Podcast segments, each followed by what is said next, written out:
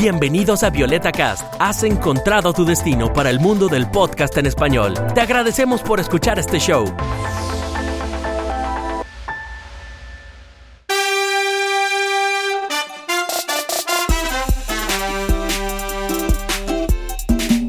Hola a todos, soy Guillermo Contreras desde Colonia, Alemania y les doy la bienvenida a Hablamos Alemañol.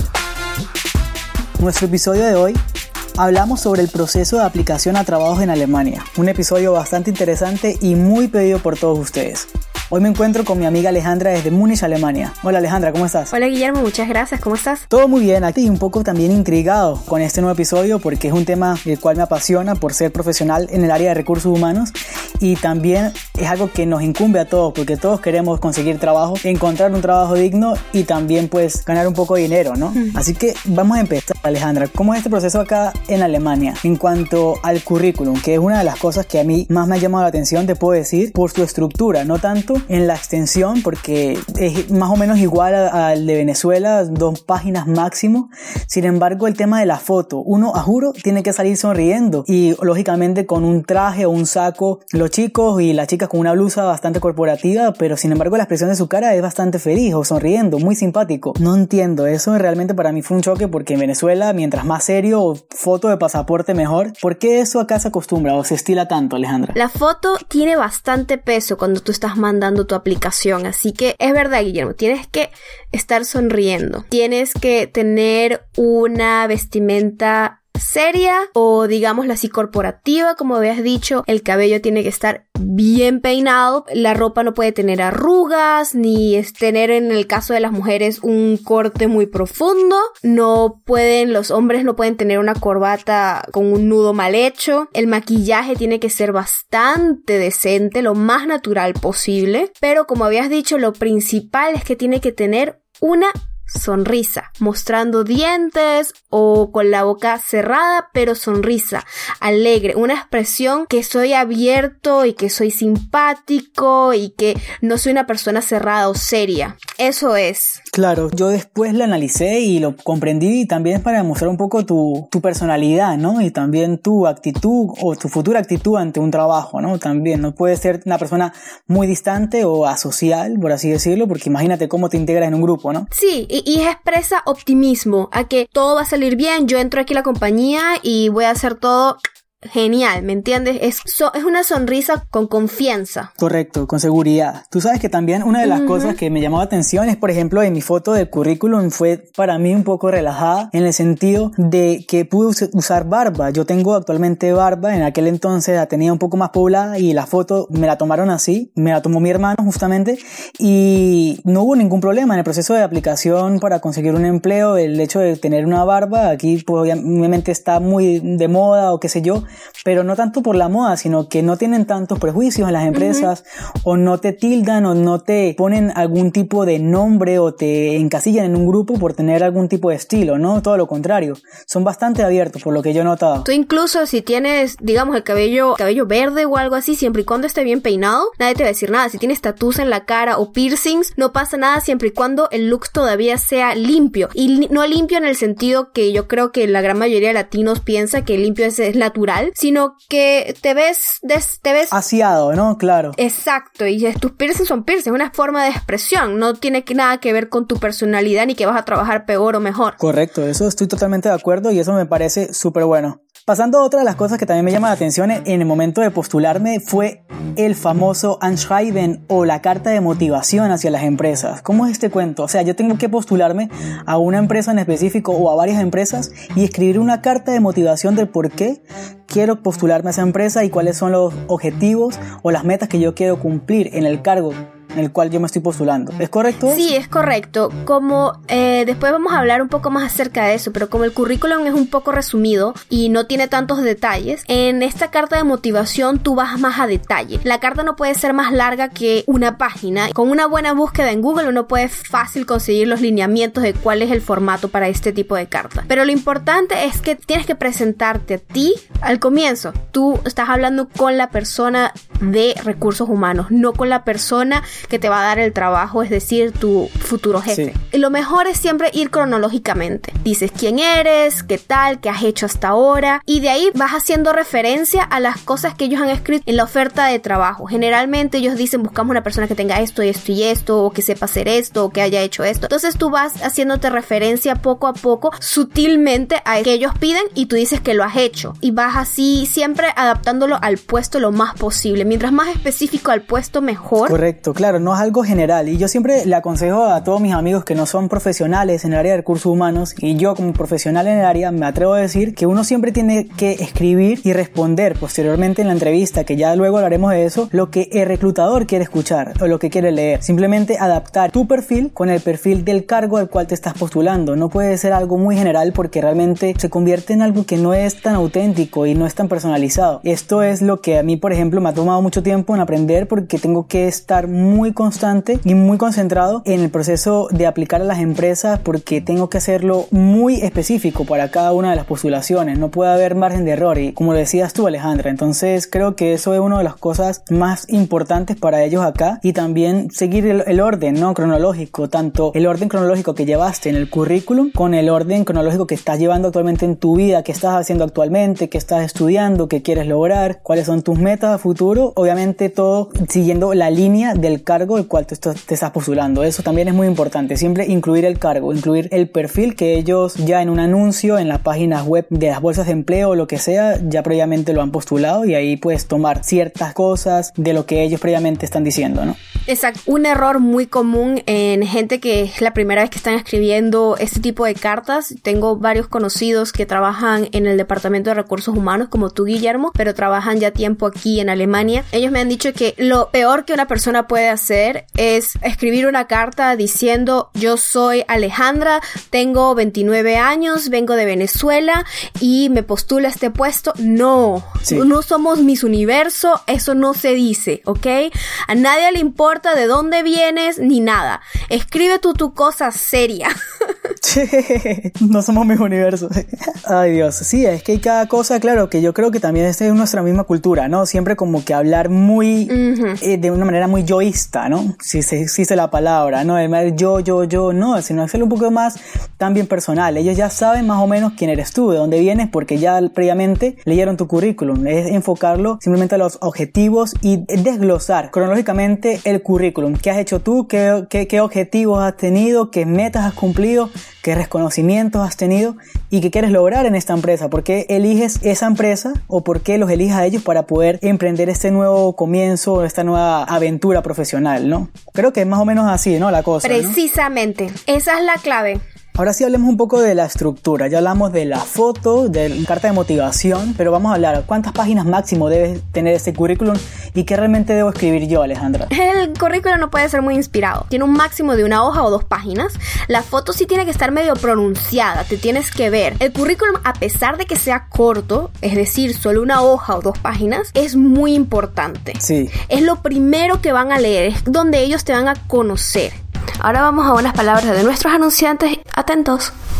Tienda Latina revive el sabor de la comida de Latinoamérica en Alemania. Busca el catálogo, ordena de manera segura y disfruta del envío a tu puerta. La meta de Tienda Latina Online es lograr que aquellas arepas de desayuno, aquella causa rellena durante hora del almuerzo y aquel mate de la tarde vuelvan a ser parte de tu día a día. Para eso están constantemente en búsqueda de los mejores proveedores y partners para poder ofrecerte la mayor variedad, con la mejor calidad y los mejores precios. En su catálogo consigues, por ejemplo, pisco, mal, inca platanitos verdes, hierba mate, bocadillos, yuquitas, maíz cancha, dulce de leche, maíz mote, harina pan, ají amarillo molido, aguardiente, uff, y mucho más. El equipo de tienda latina.de, al igual que sus productos, tienen orígenes peruanos, venezolanos, argentinos y ecuatorianos.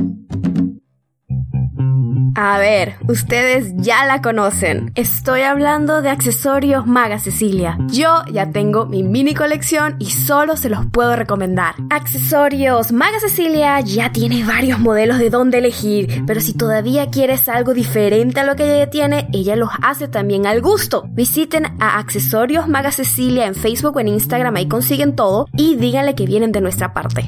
Hola, soy Julie de Hospitality Hunter. Quiero invitarte a participar en mi próximo curso que se llama Comienza tu negocio antes de abrirlo. Este curso es para emprendedores que creen firmemente que el trato con el cliente es una herramienta muy importante. Si eres un emprendedor que quieres destacar entre tus clientes y quieres dejar en ellos un recuerdo inolvidable, no debes dejar de hacer este curso. Y para ti tengo preparado una sorpresa. Puedes ir y visitar la página de Violeta cast.com slash comienza tu negocio. Esta sorpresa es un descuento especial por un tiempo limitado. Así que visita ya esta página y nos vemos pronto. ¿Qué?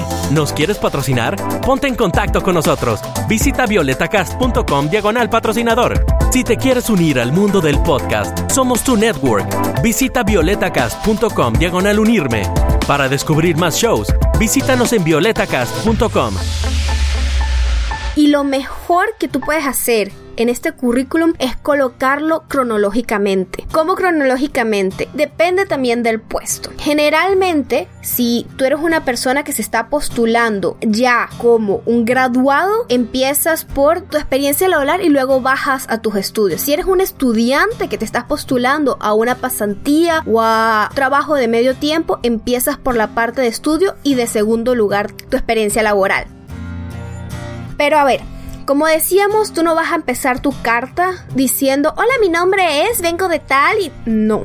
¿Por qué? Porque ya en tu currículum va a estar. Tú vas a tener tu foto, que como dijimos va a estar bien puesta en grande, tampoco media página, pero sí que se vea bien. Y ahí vas a poner tu nombre completo. Recomiendo que si se puede, si no tienes nada en contra de, solo poner el primer nombre en primer apellido, porque los alemanes tienen muchos problemas con los cuatro nombres que tenemos los latinos. De ahí la fecha de nacimiento en números. Por ejemplo, el 14.07.1990. Y el lugar de nacimiento de ahí abajo tú pones tu dirección exacta de donde vives en Alemania y tu, tu información de contacto. Colocas tu correo electrónico. Normalmente se pones el número del celular, no se pone el número de casa. Ese sería como el encabezado del currículum. De ahí se hace como que un desarrollo y empiezas dependiendo de como ya habíamos dicho o con la formación laboral o con la formación académica y de ahí pues Guillermo nos va a hablar del resto. Correcto, Alejandra. Tú sabes que mi currículum fue sometido a varias evaluaciones, incluyendo la tuya, pero una de ellas también fue de un amigo alemán que me dijo, como tú ya tenías una experiencia previa de casi tres años en Venezuela y aún cuando tú eres estudiante acá en Alemania, tú fuiste trabajador por varios años o por un periodo considerable de tiempo en Venezuela. Entonces es mejor empezar primero por la experiencia laboral, luego haces tus estudios, congresos has hecho, qué diplomados o qué talleres has participado, cuál fue tesis de grado también es importante acotarlo.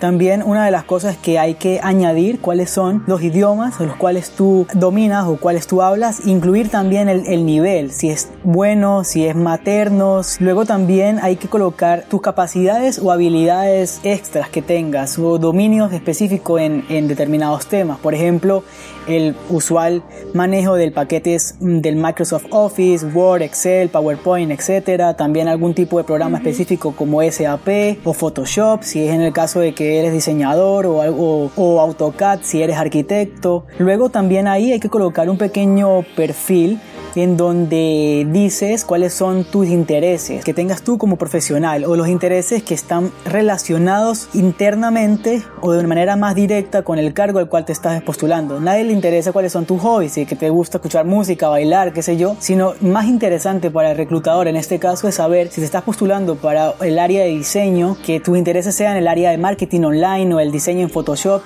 eso más que todo es relacionado y eso toma mucho en cuenta y te da un plus como candidato para el cual te estás postulando. También es importante destacar, Alejandra, por ejemplo, en el caso de Venezuela es muy usual que se escriba en el currículum en el estado civil de la persona, si es soltero, si es casado, si yo no sé qué tanto. Y a mí justamente ese amigo me dijo que eso no se estilaba, pero para nada aquí en Alemania, que nadie le interesa, nadie le importa que seas tú, si eres soltero, casado, viudo o divorciado demasiado. No, a nadie le importa. También me dijo, no lo hacen también porque no quieren discriminar a nadie en ese sentido. Porque, por ejemplo, en Venezuela muchas veces lo hacen de manera, alguna vez intencional. Si eres casado o tienes hijos, muchas veces hasta ni te, toman en cuenta. Muchas veces hasta ni te toman en cuenta. Incluso, aun cuando la ley dice que tienen la prioridad los padres de familia, realmente en la práctica eso no es tan cierto. Pero bueno, eso es otra, es otra cosa. Y no, a nadie le interesa si tienes novio o novia o si vienes acá a estudiar o trabajar. Sé lo más profesional posible y sé lo más concreto posible y siempre pensando en el perfil del cargo al cual te estás postulando. Eso es importante.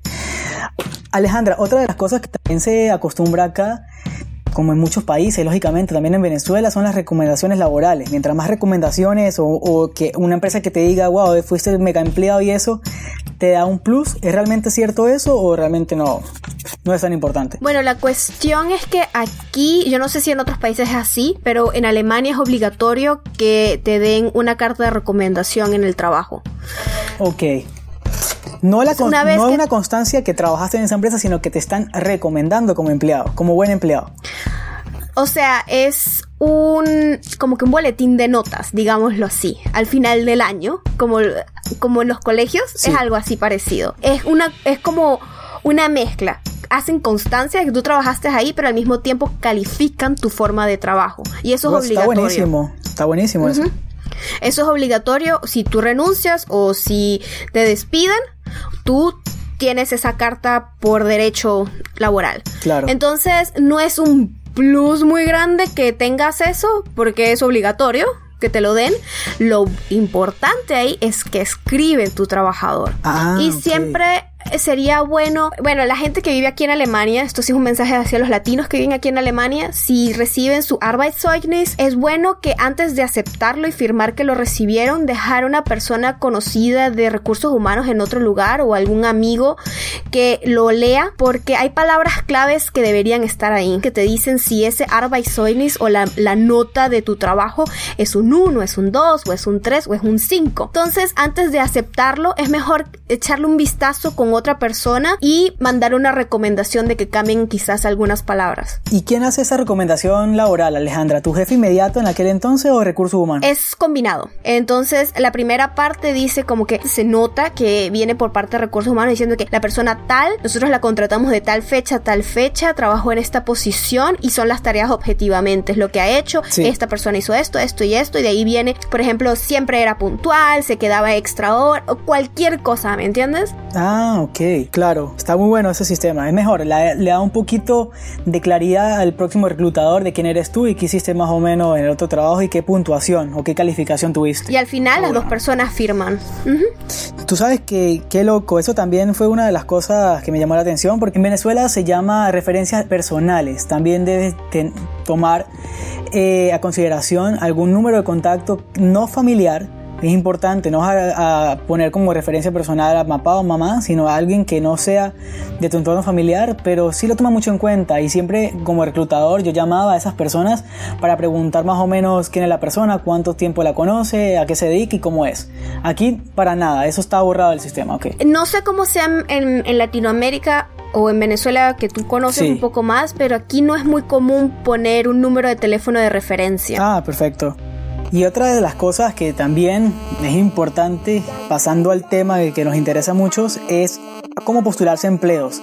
Hay tantas páginas web, tantas bolsas de empleo acá que me quedé loco. En Venezuela tal vez manejamos dos a lo mucho, en aquel entonces nada más era Boomerang y Computrabajo. Aquí hay miles de páginas web para poder postularse. Más o menos me puedes nombrar las principales, Alejandra. Por ejemplo, el top 3 para profesionales ya que buscan un trabajo a tiempo completo. Ah, el top 3. Ok.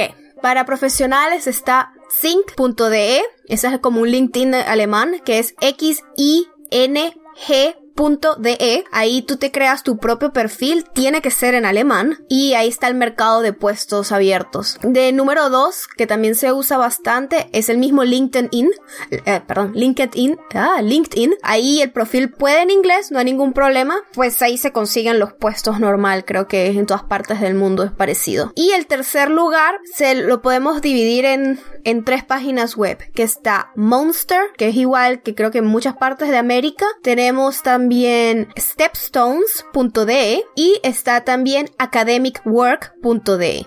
Y para estudiante, por ejemplo, en mi caso yo conseguí mi trabajo actual a través de la Bolsa de Empleo de la Universidad de Colonia, donde muchas empresas postulan, no solo aquí en Colonia, sino en el estado donde vivo, que es el estado de Renania del Norte Westfalia, si no me equivoco se llama el estado en español, y ahí postulan varias empresas sus perfiles o los perfiles que quieren o las vacantes que tienen abiertas.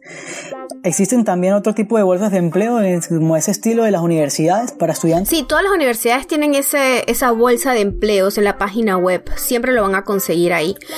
Y también existen en la página web Academic Work, también consiguen. En la misma zinc.de consiguen. Y en... No, sí, en esas dos principalmente. Perfecto. Ahora, 90% de todo el proceso de aplicación aquí en Alemania es online. Ya hablamos sobre las formalidades que debe cumplir la estructura del currículum, la carta de motivación y las recomendaciones laborales. La semana que viene le vamos a contar dónde consiguen los puestos de trabajo y cómo es este proceso desde la postulación inicial. También les explicaremos detalladamente cómo son las entrevistas de trabajo en este país. Muchas gracias por escucharnos hoy y esperamos que hayan aprendido con nosotros. Para comentarios o preguntas nos consiguen en las redes sociales bajo Violeta Cast Productions o usen el hashtag Hablamos Alemañol. Así me despido a todos y yo soy Alejandra. Soy Guillermo desde Colonia, Alemania. Tschüss. Chao. Te agradecemos por escuchar este show. No olvides de dejarnos una review y de suscribirte para más episodios.